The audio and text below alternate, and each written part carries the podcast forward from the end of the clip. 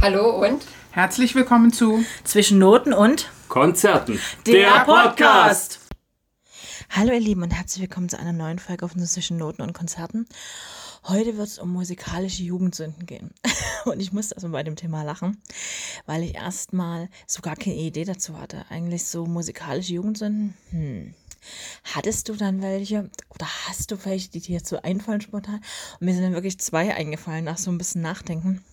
Die erste ist eigentlich eine, also eine sehr frühe Erinnerung von mir. Ich kann mich erinnern, als ich mich angefangen habe, für Musik zu interessieren, hat man natürlich so das übliche, die üblichen Verdächtigen gekauft, ne? Die Bravo-Hits oder ich, dann gab es noch von GZS einen Haufen CDs, das kann, da kann ich mich noch daran erinnern, die habe ich auch gekauft.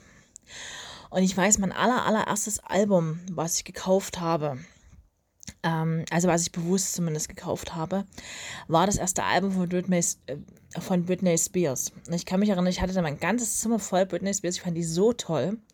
Dieses äh, Latina-Ding und so, das ist mir alles erst viel, viel später be bewusst geworden eigentlich. Ich fand die irgendwie gut. Und ich kann mich erinnern, ich habe auch eine ganze Zeit lang, bin ich diesem Hype verfallen gewesen.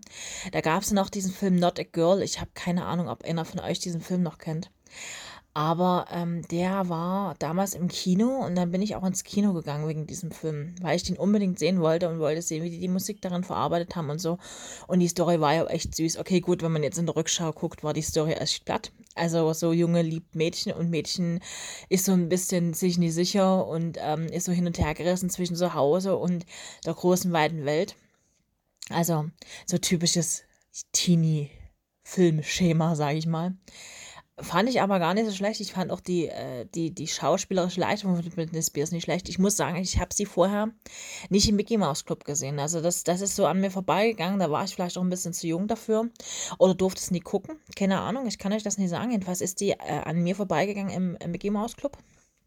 Und die fand ich dann cool. Da habe ich mir das allererste Album von ihr, ich weiß gar nicht mehr, wie das hieß hieß das, äh, ich weiß gar nicht, das war so ein, so ein braunes Albumcover, kann ich mich nur noch erinnern, mit ihr selber drauf.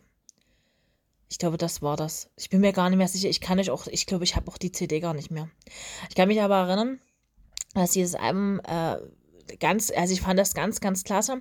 Und ich weiß noch, ich habe damals von meiner Oma mir Geld dafür geliehen. Weil diese CDs, ich weiß nicht, wer sich da noch erinnert, die waren damals so, ich weiß gar nicht, ich glaube 44 Mark oder sowas, die waren richtig teuer. Und da habe ich damals rausgesucht gehabt in einem Katalog, ich glaube, es war ein Weltbildkatalog, also ohne jetzt Werbung dafür machen zu wollen, aber ich glaube, es war damals ein Weltbildkatalog. Und da habe ich dann, da habe ich dann äh, mit meiner Oma geredet und habe gesagt, ich würde dir das zurückzahlen von meinem Taschengeld, weil ich bin damals bei meinen Großeltern immer die Hausordnung machen gegangen. Meine Großeltern waren zu dem Zeitpunkt schon ein bisschen älter. Und da bin ich eben, äh, ich glaube, einmal, einmal im Monat oder zweimal im Monat oder so hierher gekommen zu meiner Oma und habe äh, bei ihr die Hausordnung gemacht. Inzwischen macht das eine Firma, aber damals war das noch so, dass das jemand machen musste. Und da habe ich dann, dann würde ich euch das Geld immer, was ich dafür bekommen habe, würde ich euch das da lassen und da kann ich mir das, würde ich mir das davon bestellen wollen. Es muss irgendwann, ich weiß gar nicht, irgendwann Ende des Jahres gewesen sein, irgendwie. Und ähm, da habe ich mir die damals bestellt. Und da hatte ich, wie gesagt, zwei oder drei Brauerhits bestellt. Und dann eben die von Britney Spears. Wie gesagt, ich kann euch heute nicht mehr sagen, was ich an der Musik gefunden habe. Das war irgendwie so, ich weiß nicht, ob das, ob das mit dem Hype damals zusammenhing, den es um Britney Spears gab und nun dieses, ähm, dieses ganze Mädchen-Lolita-Ding, das kann ich euch gar nicht sagen. Aber ich weiß, ich hatte auch drei oder vier Poster von Britney Spears im Zimmer hängen, weil ich die wirklich cool fand. Auch aus der Bravo natürlich, ne? Ähm, ich weiß nicht, ob ihr dieses Starschnitt-Poster noch kennt. Ich habe keine Ahnung, ob es die überhaupt noch gibt. Aber früher war so Bravo lesen und so war ja ganz in, ne? Da hatten wir noch kein Internet und so. Ich muss gerade so lachen, weil ich äh, inzwischen, ne, das ist noch gar nicht so lange her. Ich meine, ich bin Anfang 30. Und wie, wie extrem sich das gewandelt hat in den letzten Jahren, ist krass. Also so in den letzten 10, 15 Jahren. Und äh, wenn ich nur so überlege, wir haben noch uns ähm, zereiert über Dr. Sommer. Ich glaube, jeder, der so in meinem Alter ist, wird das kennen. Und ja, irgendwie Britney Spears blieb mir dann hängen. Also es war auch dann, bevor die ganzen anderen Sachen kamen. Und dann hatte ich einen Hype, den ich, ich kann euch nicht erklären, wie der zustande gekommen ist. Der muss ungefähr zeitgleich gewesen sein mit Britney Spears, also auch so Anfang meiner Teenagerzeit. Ich habe ähm, eine ganze, ganze Zeit lang. Wahrscheinlich aber auch ein bisschen geprägt durch meine Großeltern, weil die haben immer Andy Burg oder, oder Karl Moix äh, Volksmusikstadel oder sowas, wie das ist. Ich kann euch gar nicht mehr genau sagen, wie das ist, haben die immer geguckt. Und ich, es war meist so, weil meine Mutti arbeiten musste, bin ich am Wochenende mal bei meinen Großeltern gewesen. Und Samstagabend waren immer so diese großen Abendshows, auch mit Carmen Nebel und so, vielleicht kennt das der ein oder andere noch. Und da hatte ich irgendwie einen Trigger gehabt, ganz stark auf die Flippers. Das klingt jetzt total bekloppt. Ich, ich kann euch das auch nicht richtig erklären. Aber das fiel mir dann ein. Es waren, so, es waren immer so verschiedene. Und wie gesagt, die Flippers waren damals immer mit dabei. Die hatten ja auch immer mal wieder so größere Hits und so. Und die anderen fand ich gar nicht so gut. Aber irgendwie, die Flippers, die hatten was. Ich, ich kann euch wirklich nicht erklären, warum. Ich habe von denen auch nie eine CD gekauft. Aber ich habe mich immer gefreut, wenn die dann in diesen, diesen großen Samstagabendshows dann kamen und da Titel von sich gespielt haben. Das fand ich immer ganz toll. Und ich, ich weiß nicht, das waren ja so drei solche äh, etwas älteren Herren damals ja schon. Und ähm, ich fand den ähm, an die Trumps immer ganz cool. Der war so ein bisschen dicklich, der war so ein bisschen behäbig, den fand ich irgendwie süß. Ich habe keine Ahnung warum. Aber das war so ein bisschen, da habe ich mir so gedacht, ja, hm, irgendwie, das ist meine ganze Zeit lang so gewesen wie gesagt, so bedingt durch diese, durch diese Samstagabend-Geschichten. Klar hat man dann auch so die ganzen anderen aus dieser Ecke, ne? Die Wildecker Herzbuben oder äh, Kassel Spatzen oder was hat man denn dann noch so alles? Was ist denn da noch so rumgesprungen? Stefanie Hertel zum Beispiel und Stefan Moss, ja, diese, ähm, die sind ja, Stefanie Hertel ist ja nicht viel älter als ich. Und äh, man hat so über die Jahre dann immer mal wieder, also ich habe das dann irgendwann aufgehört, weil ich dann auch nicht mehr was samstags bei meinen Großeltern war und so. Und das fiel mir jetzt aber ein, wo ich so darüber nachdachte, so musikalische Jugendsünde, es ist eigentlich keine Jugendsünde. Aber irgendwie, ja, fand ich dieses Ganze, dieses Ganze auch so, dieses, weiß ich nicht, dieses, äh, es ist alles gut in der Welt, so was so, diese, dieser Grundtenor von Volksmusik ist wahrscheinlich gar nicht so schlecht. Ähm, ich glaube, das hat, das hat auch gar nicht so viel Schlechtes momentan, ne? wenn man sich so manche Lieder mal anhört ich kann mich jetzt irgendwie, es kommt mir gerade so die, die, die Melodie von Sarah Matre äh, in, in, den Kopf. Ich weiß nicht, wer von euch diesen Titel kennt. Da gibt es auch in x-tausend Versionen. Und ja, irgendwie, äh, ja, wenn ich so drüber nachdenke, da kommen so ganz viele ja, Lieder im Kopf. Ich habe später mal äh, in meinem späteren Leben, als ich als, äh, als äh, Komparsen am Theater gearbeitet habe, habe ich dann mal den Wilfried Klim und den äh, Wolfgang, oh Gott, ich weiß gar nicht, wie der Nachname heißt, also die zwei von die Wilde Garzbumme kennengelernt. Und den habe ich mal ein Theaterstück gespielt hier in Dresden. Ähm, also wirklich total liebe Leute, muss ich ehrlich sagen. Ich, ja, irgendwann werden wir vielleicht auch mal Wilfried im, ähm, im Interview haben, weil wir immer noch Kontakt haben. Also solche Sachen halten sich dann auch irgendwie über die Jahre. Und ja, also wie gesagt, das, man, man trifft die Leute dann irgendwann mal wieder. Ich habe dann irgendwann mal gehört, dass es sogar um die Kastelroder Spatzen einen, einen, einen wahren Kriminalfall gibt, der in Magdeburg spielt, auf den wir eigentlich irgendwann mal eingehen. Äh, den fand ich ganz spannend. Und wie gesagt, man hat dann immer mal wieder so Kreuzungen. Ich kann mich erinnern, ähm, auch wenn, wenn äh, die Leute hier in der Stadt sind, also man sieht das ja immer an den Plakaten, wenn dann mal die Kastelroder Spatzen oder mal Hansi Hinterseher oder so kommt, und dann denke ich manchmal, dann laufe ich manchmal so an diese Plakate vorbei oder fahre vorbei und grinse so in mich rein und dachte, denke mir so, ja, Karl Moik, Carmen Nebel, Andy Burg, so diese ganzen äh, großen Leute, die da irgendwie so ihre Samstagsabendtours gemacht haben. Und äh, ja, das sind so äh, zwei Schwenke aus meiner ganz frühen Jugend. Wie gesagt, ich war da noch, ich weiß gar nicht so, 8, 9, 10, so in dem Dreh rum muss es gewesen sein. Also wirklich ganz, ganz frühe Jugend. Ich war auch nicht so dieses klassische äh, Kind, das dann irgendwie auf die Boybands abgefahren ist. Ich fand Broses fand ich noch ganz cool, hatte aber damit eher zu tun, dass dieses Zusammengecaste natürlich äh, relativ öffentlich war damals. Und was ich dann auch noch cool fand, kann ich mich dran erinnern, ich habe die erste CD von DSDS gekauft. Da gab es damals bei uns im Handyladen eine Aktion. Da hast du ein Handy gekauft und die CD für eine, Mar eine Mark oder einen Euro. Ich kann euch gar nicht mehr. Ich glaube, es war schon ein Euro. Ähm, natürlich mit Vertrag. Da habe ich meinen ersten Handyvertrag gekriegt. So bin ich an meinen ersten Handyvertrag gekommen. Ja, es gibt noch so ein paar kleine Sachen, aber wie gesagt, das war jetzt nicht, dass man jetzt das so groß ausladen kann. Wie gesagt, die erste Staffel DSDS war damals sehr cool. Ich meine, dieses Jahr dieses Jahr oder nächstes Jahr machen die die Jubiläumsstaffel. Ne? Das ist schon, ja, man wird alt. Man merkt das auch, dass man alt wird. Aber wie gesagt, das war so ein bisschen meine musikalische Jugendsünde. Matthias ist heute nicht mit dabei, nicht wundern, der hat irgendwie keine musikalischen Jugendsünden gehabt, was ich auch ganz, ganz sympathisch fand. Also hört ihr jetzt noch Steffi und Katrin. Und dann sagen wir bis nächste Woche. Wir tanzen nicht nach braunen Pfeifen und wir freuen uns darauf. Tschüss. Hallöchen, hier ist Steffi. Ähm, heute geht es für uns um das Thema, ja, ich nenne es mal äh, Jugendsünden, also musikalischer Art. Und ähm, ja, mir fielen da sofort zwei Bands ein, die ich damals in jungen Jahren sehr, sehr gerne gehört habe. Ähm, ich muss ehrlich sagen, ich war, ich weiß nicht, so mit 10, 11, 12 Jahren erwachte mein Interesse an der Musik und ich habe hauptsächlich bedingt durch GZSZ ähm, viel diese, ja, wie nennt man das, diese Compilations ähm, gehört und gekauft. Also GZSZ, äh, da gab es regelmäßig CDs. Ähm, ja, und dann natürlich sowas wie Bravo-Hits oder so. Das war damals irgendwie gang und gäbe. Und wer die neueste hatte, der war äh, der Held auf dem Schulhof, ne? Das war immer, ähm, war immer total cool so. Das war das, was wir damals gehört haben. Einfach ähm, die Hits, die auf diesen CDs drauf waren. Genau. Und ähm, ja, wie gesagt, eine Band kam mir sofort in den Sinn.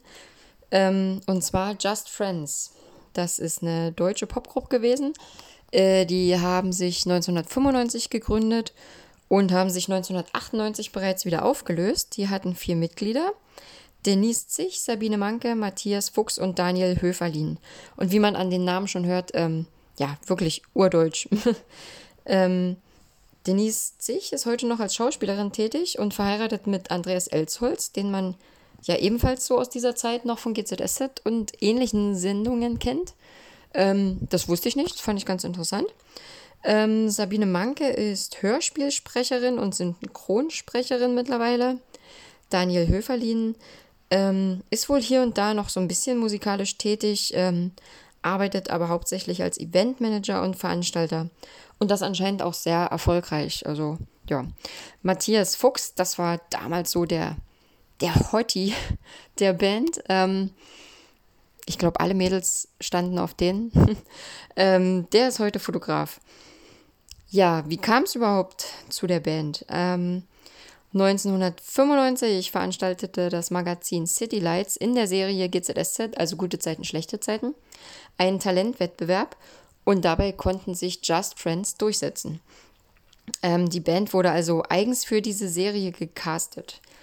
Die erste Single Ever und Ever and Ever wurde in der Serie vorgestellt, ähm, stieg in den Charts auf Platz 5 ein und hielt sich äh, ganze fünf Wochen in den Top 10, was ich eigentlich ziemlich krass finde. Das erste Album Friends Forever und die Singles daraus waren ziemlich erfolgreich. Ähm, 1998 erschien das zweite Album World of Colors und das konnte aber an den Erfolg schon nicht mehr anknüpfen. Denise Zich hatte bereits 1996 die Band verlassen und Matthias Fuchs 1997. Ähm, ja, 2000 kam dann noch ein Best-of-Album raus, das aber auf wenig Interesse stieß. Ich muss sagen, ich war GZSZ-Fan der ersten Stunde. Ähm, das war so die Zeit, wo ich zum ersten Mal länger aufbleiben durfte. Und ich habe dann halt wirklich von 1940 bis 20.15 Uhr GZS geguckt, jeden Abend. Ähm, die Serie war mir wirklich sehr, sehr wichtig über viele, viele Jahre. Also bis, bis, keine Ahnung, 2009, 8, irgendwie so in der Dreh. Also ich habe es wirklich sehr, sehr lange geguckt und das von Anfang an, jeden Tag, keine Folge verpasst. Ähm, ja, und dementsprechend fand ich die Band natürlich auch klasse dort, ne? Äh, ich habe, wie man es damals noch gemacht hat, angefangen, jeden Schnipsel zu sammeln. Ähm, keine Ahnung, es gab damals diverse Musikzeitschriften. Da hat man dann alles ausgeschnitten, fein säuberlich aufgeklebt, in einen Ordner gesteckt. Ähm, man hat mit anderen Fans Briefkontakt gehabt und hat Fotos ausgetauscht.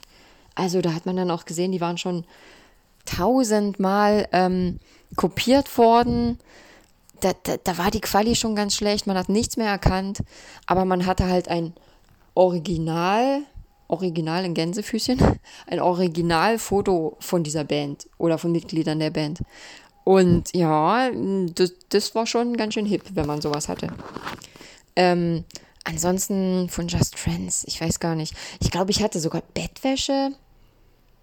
Ich weiß es nicht genau, was da alles rauskam, aber ja, so wie es das Taschengeld hergab, ähm, habe ich mir da einiges geholt.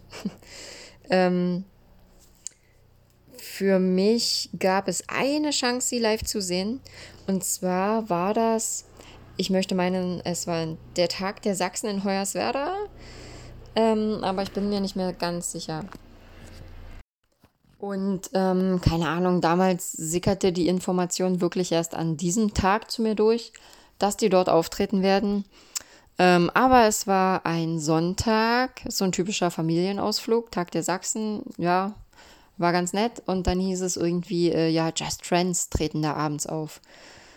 Ja, ähm, ich war natürlich super aufgeregt, habe mich mega gefreut, bis meine Eltern dann irgendwann sagten, nee, wir müssen nach Hause fahren, morgen ist Schule und pipapo.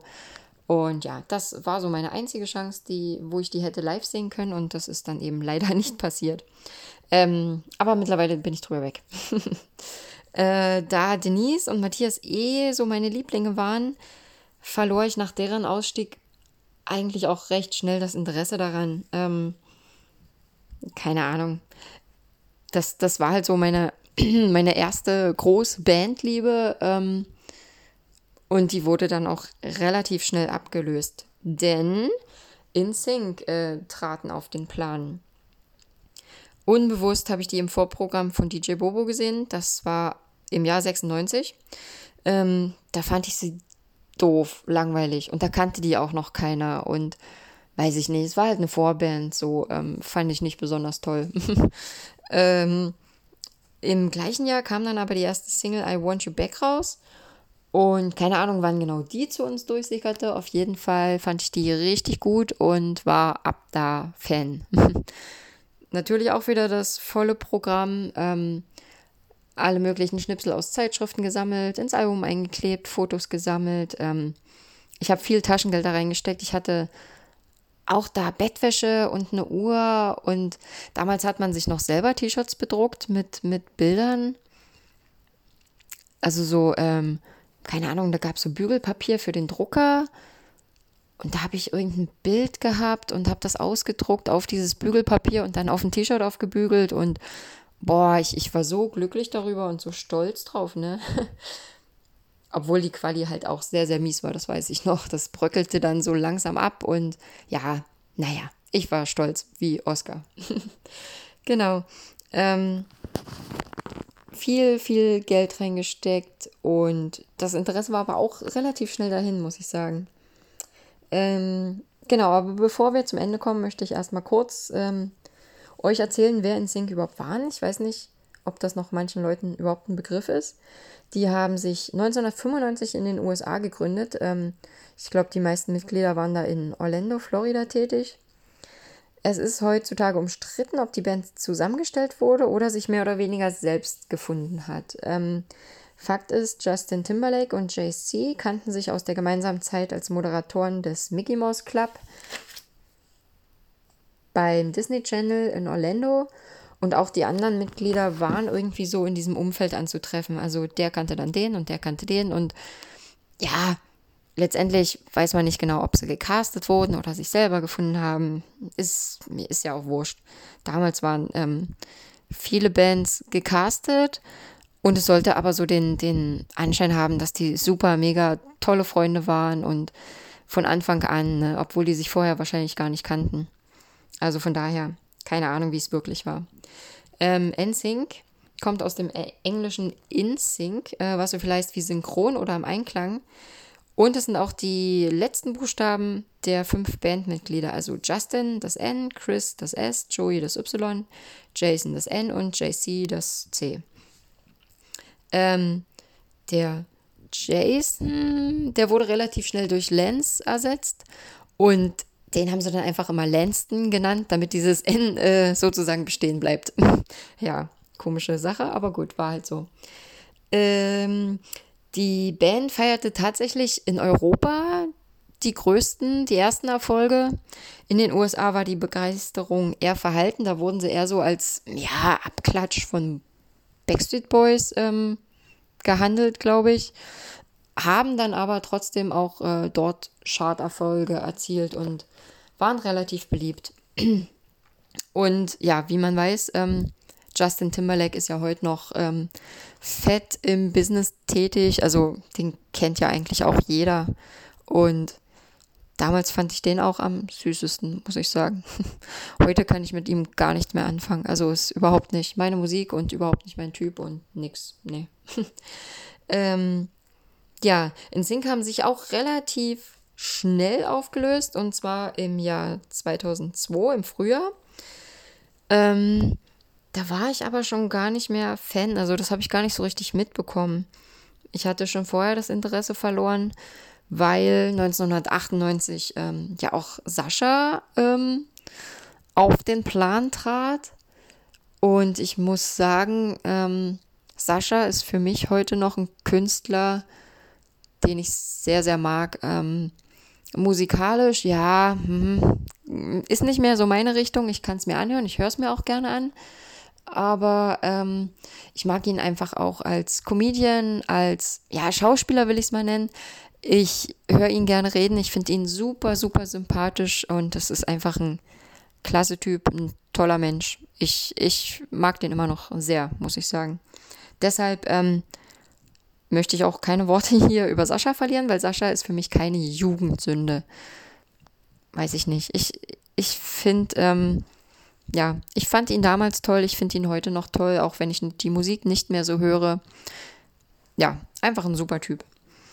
Ähm, ja, außerdem habe ich so Ende der 90er, Anfang der 2000er auch die ersten Ausflüge in Richtung Rock und Punk, Grunge, New Metal gemacht. Ähm, ich habe mit Guano Apes angefangen. Ich habe dann viel Nirvana gehört, ähm, Silverchair. Ja, und dann kamen halt auch die New Metal Bands langsam ähm, auf den Plan. Also, ja, Linkin Park, ne? Linkin Park waren damals ganz, ganz groß und ich habe die auch mega gefeiert. Und mit diesen Bands ähm, bin ich dann auch immer mehr von, von, von dieser Popmusik weggekommen und ähm, ja, später hat sich das ja dann in eine ganz andere Richtung entwickelt. Da habe ich ja dann Gothic gehört. Ähm, und ja, vieles von dem höre ich halt heute noch gern. Das ist für mich so meine Jugend und das liebe ich nach wie vor sehr. Ähm, deshalb sind das für mich auch keine Jugendsünden. Die Sünden waren wirklich eher so in den 90er Jahren. Ähm, ja, dieses ganze Pop-Business, dieses ganze Gedöns, was man sich damals so angehört hat. Ähm, ich finde, die 90er waren halt auch eine ganz krasse Zeit so. Also es war wirklich viel so, so diese Plastik-Pop-Sache am Start. Also wenn ich an so Bands denke wie, keine Ahnung, Blümchen und Aqua, da war ja immer alles lustig und heile Welt und weiß ich nicht. Also ich, ich glaube, die Zeiten haben sich einfach geändert. Sowas, sowas würde heutzutage wahrscheinlich gar nicht mehr ähm, gut ankommen. Oder wie seht ihr das? Also ich finde, ähm, die Musik der 90er, die war sehr schrill und sehr bunt und sehr laut und unbeschwert und das war einfach so, so, so happy Live-Musik. Also vielleicht habe ich mich auch in eine andere Richtung verändert. Ich kann damit nichts mehr anfangen. Ähm, und ich habe eigentlich auch das Gefühl, dass es eher dahin geht, ein bisschen ernstere Themen anzusprechen, ein bisschen ernstere Musik zu hören. Ich weiß nicht, wie es euch da geht. Ihr könnt ja gern mal eure Meinung da lassen. Ihr könnt auch gerne eure Jugendsünden nennen. Das würde mich auch sehr interessieren. Und ja, ansonsten wünsche ich euch viel Spaß mit den ähm, Beiträgen meiner Kolleginnen. Bis zum nächsten Mal. Ciao. Hallo ihr Lieben da draußen. Äh, hier ist die Katrin und in unserer heutigen Folge geht es ja um das Thema musikalische Jugendsünden, beziehungsweise was habe ich gehört, als ich noch keinen Geschmack hatte oder noch nicht den Musikgeschmack für mich gefunden habe. Ja, da hat ja jeder so seine Erfahrungen gemacht und ähm, manchmal denkt man ja dann zurück, dass man sagt, hm, das kannst du niemandem mehr erzählen, was man da gehört hat, das ist ja nur noch peinlich. Wenn man richtig Glück hat, dann ähm, ist es vielleicht so wie äh, zum Beispiel bei Roland Kaiser, der ja mittlerweile so einen Kultstatus hat, dass es dann schon fast nicht mehr peinlich ist. Nicht, dass ich ihn früher gehört habe, aber ja, wie auch immer. Es geht so in diese Schiene, äh, dass man dann halt denkt, okay, der ist jetzt schon so kult, dass es schon wieder cool ist. Aber das trifft ja nicht auf alle zu und äh, deswegen, ja, weil mir dieses Thema so in den Sinn kam, ist das tatsächlich auch auf meinem Mist gewachsen, dass wir das heute in unserer heutigen äh, Podcast-Folge mal uns vorgenommen haben. Ja, wenn ich so zurückdenke, dann erinnere ich mich daran, dass mein Vater früher äh, im Wohnzimmer ein Tonbandgerät stehen hatte und dort natürlich auch jede Menge äh, Tonbänder, die dann immer wieder hervorgekramt wurden und wo dann auch zusammengeschnitten worden ist und äh, gemacht und getan. Ich weiß, dass ich immer daneben saß und dann gerne mal so zugeguckt habe, äh, natürlich auch die Musik gehört habe, aber das damals noch weniger danach bewertet habe, ob es mir jetzt gefällt oder nicht, sondern ich habe es einfach zur Kenntnis genommen. Und ähm, ja, irgendwann verschwand dieses Tonbandgerät, weil dann kam die Wende. Und nach der Wende gab es ja äh, das Begrüßungsgeld für alle Ostbürger. Und natürlich wurde das bei uns in der Familie auch umgesetzt. Und ich kann mich erinnern, dass wir ähm, mit meinem Onkel zusammen im Trabi nach Berlin gefahren sind. Also mit Fahrer und so weiter, ne? fünf Leute im Trabi. Und wer weiß, wie die Ausmaße vom Trabi sind, der kann sich vorstellen, wie das ist, wenn man zu dritt auf der Rückbank sitzt. So eine Ölsardine ist nichts dagegen.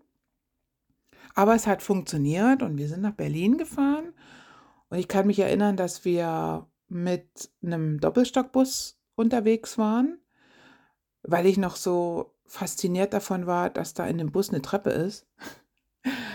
Und auf jeden Fall war es dann so, dass wir ähm, irgendwann, ich weiß nicht mehr, wo wir durch, also durch welchen Stadtbezirk wir gegangen sind und wie, ich glaube, es war, es muss im Frühling gewesen sein. Es war jedenfalls kein Schnee.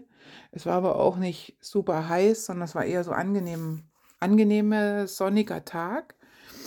Und ähm, ich weiß, dass mein Vater das Begrüßungsgeld umgesetzt hat in so ein großes ähm, Kassettenradio, also so ein Doppeldeck mit Radio und abnehmbaren Boxen. Die waren ja das absolute Highlight, abnehmbare Boxen.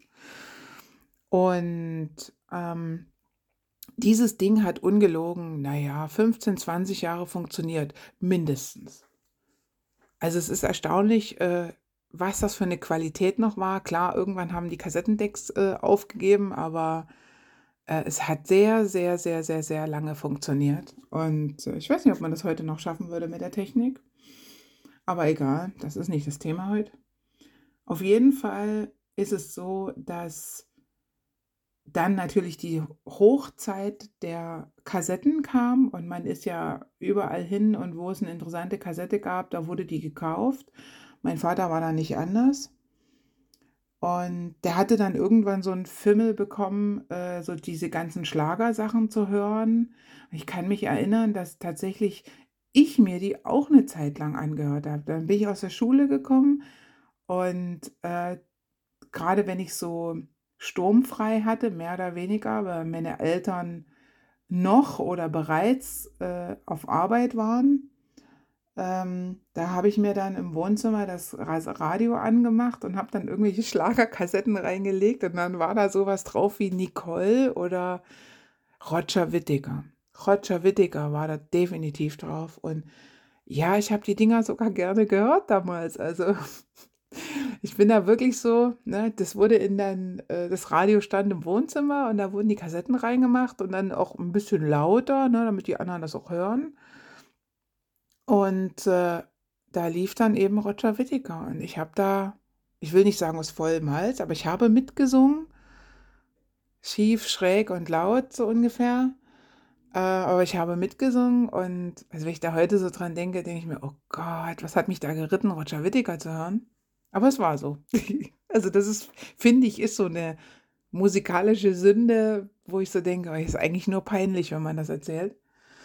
Ähm, und dann kam tatsächlich so die Zeit, wo man dann selber angefangen hat, Musik zu hören und selber auch ein bisschen mehr hingehört hat. Und da muss ich tatsächlich sagen, äh, das war dann die Zeit, als Matthias Reim kam. Und dann sein erstes Album und dann verdammt, ich lieb dich und ne, weiß ich, wie viele Wochen das auf Nummer 1 gewesen ist. Da wurde ich zum Fan von Matthias Reim und habe wirklich das erste Album mir auf Kassette gekauft, sauer erspart vom Taschengeld. Oder es war ein Geschenk, ich weiß es nicht mehr. Egal, auf jeden Fall hatte ich das erste Album auf Kassette und die ist wirklich ungelogen. Die ist stundenlang in Dauerschleife gelaufen und ich habe dort echt jedes Lied mitgesungen und ich habe das nach draußen mitgenommen und habe so ein, hab, irgendwann hatten wir dann so ein kleines tragbares Radio. Ich glaube so, das war das erste, was ich bekommen habe. Das war, das hatte nur einen Lautsprecher und auch da, das wurde mit rausgenommen und dann wurde dort wirklich dieses Album hoch und runter gespielt und ich glaube, meine Oma, die dann die meiste Zeit da auf mich aufgepasst hat. Ich glaube, die war irgendwann dezent genervt davon, aber das hat mich nicht abgeschreckt. Und ja, da war ich wirklich ein Fan von Matthias Reim. Man mag es sich kaum vorstellen, aber ähm, es ist tatsächlich so gewesen. Ich habe da wirklich eine Zeit lang sogar auch alles gesammelt, was ich irgendwo in Zeitungen gelesen habe äh, oder irgendwelche Berichte, Interviews oder sonst wo. Ich bin da wirklich rumgerannt, habe da meine Family, meine Oma und meine Mama genervt, dass mir die Zeitungen kaufen, damit ich das sammeln kann. Und ja, ich habe es nicht mehr. Also ich weiß nicht, ob die Kassette noch irgendwo rumfliegt, aber diese Zeitungsberichte habe ich definitiv nicht mehr. Und ja, also das denke ich immer so, ist heute so ein bisschen meine, meine Sünde von damals. Mein, heute muss man ja zu Matthias Reim schon wieder sagen, ist ähnlich wie bei Roland Kaiser der kommt ja mittlerweile schon in so einem Status, wo das nur noch Kult ist, ne? wo man eigentlich, wo es eigentlich nicht mehr peinlich ist, aber ich habe wirklich dann so in meinem Teenie-Alter so eine Zeit gehabt, wo ich gedacht habe, oh Gott, hoffentlich erfährt das niemand, dass ich den mal gehört habe. Ja, so sind das. Ne? Das sind halt so die Entwicklungen, die man ähm, so macht. Ich glaube, so alles, was danach kam an Interessen, die ich hatte, ähm, würde ich heute nicht mehr als Jugendsünde bezeichnen. Ich bin zum Beispiel mit, ähm, ich glaube, ich war zwölf. Ja, mit zwölf Jahren bin ich Fan von Roxette geworden. Ich muss sagen, die sind für mich heute noch Kult. Ich werde immer Roxette-Fan bleiben. Das ist mir auch niemals peinlich, weil die haben einfach richtig schöne Songs gehabt. Das war so eine skandalfreie Band, so ein Duo, was wirklich durch die Musik aufgefallen ist und nicht durch irgendwelche Skandale und Skandälchen und was weiß ich nicht alles. Ja, und ab der Zeit, als ich da Fan geworden bin, glaube ich, war das alles in Ordnung. Aber, ähm, und auch nicht mehr peinlich. Aber das, was so davor war, mit, wie gesagt, Schlager und weiß, weiß ich nicht alles, was man da so mitgehört hat und mitgesungen hat. Und ja, das würde ich jetzt heute normalerweise nicht so in der Öffentlichkeit sagen, aber nachdem ich das Thema jetzt angefangen habe, war klar, dass ich mich da outen musste. Wie auch immer, ich hoffe, es, war ein bisschen unterhaltsam für euch, es ist etwas kurz geworden, aber ähm, ja, ich hoffe, ihr habt trotzdem Spaß äh, auch mit den anderen Beiträgen und ich wünsche euch ein schönes Wochenende, eine schöne Woche. Tschüssi.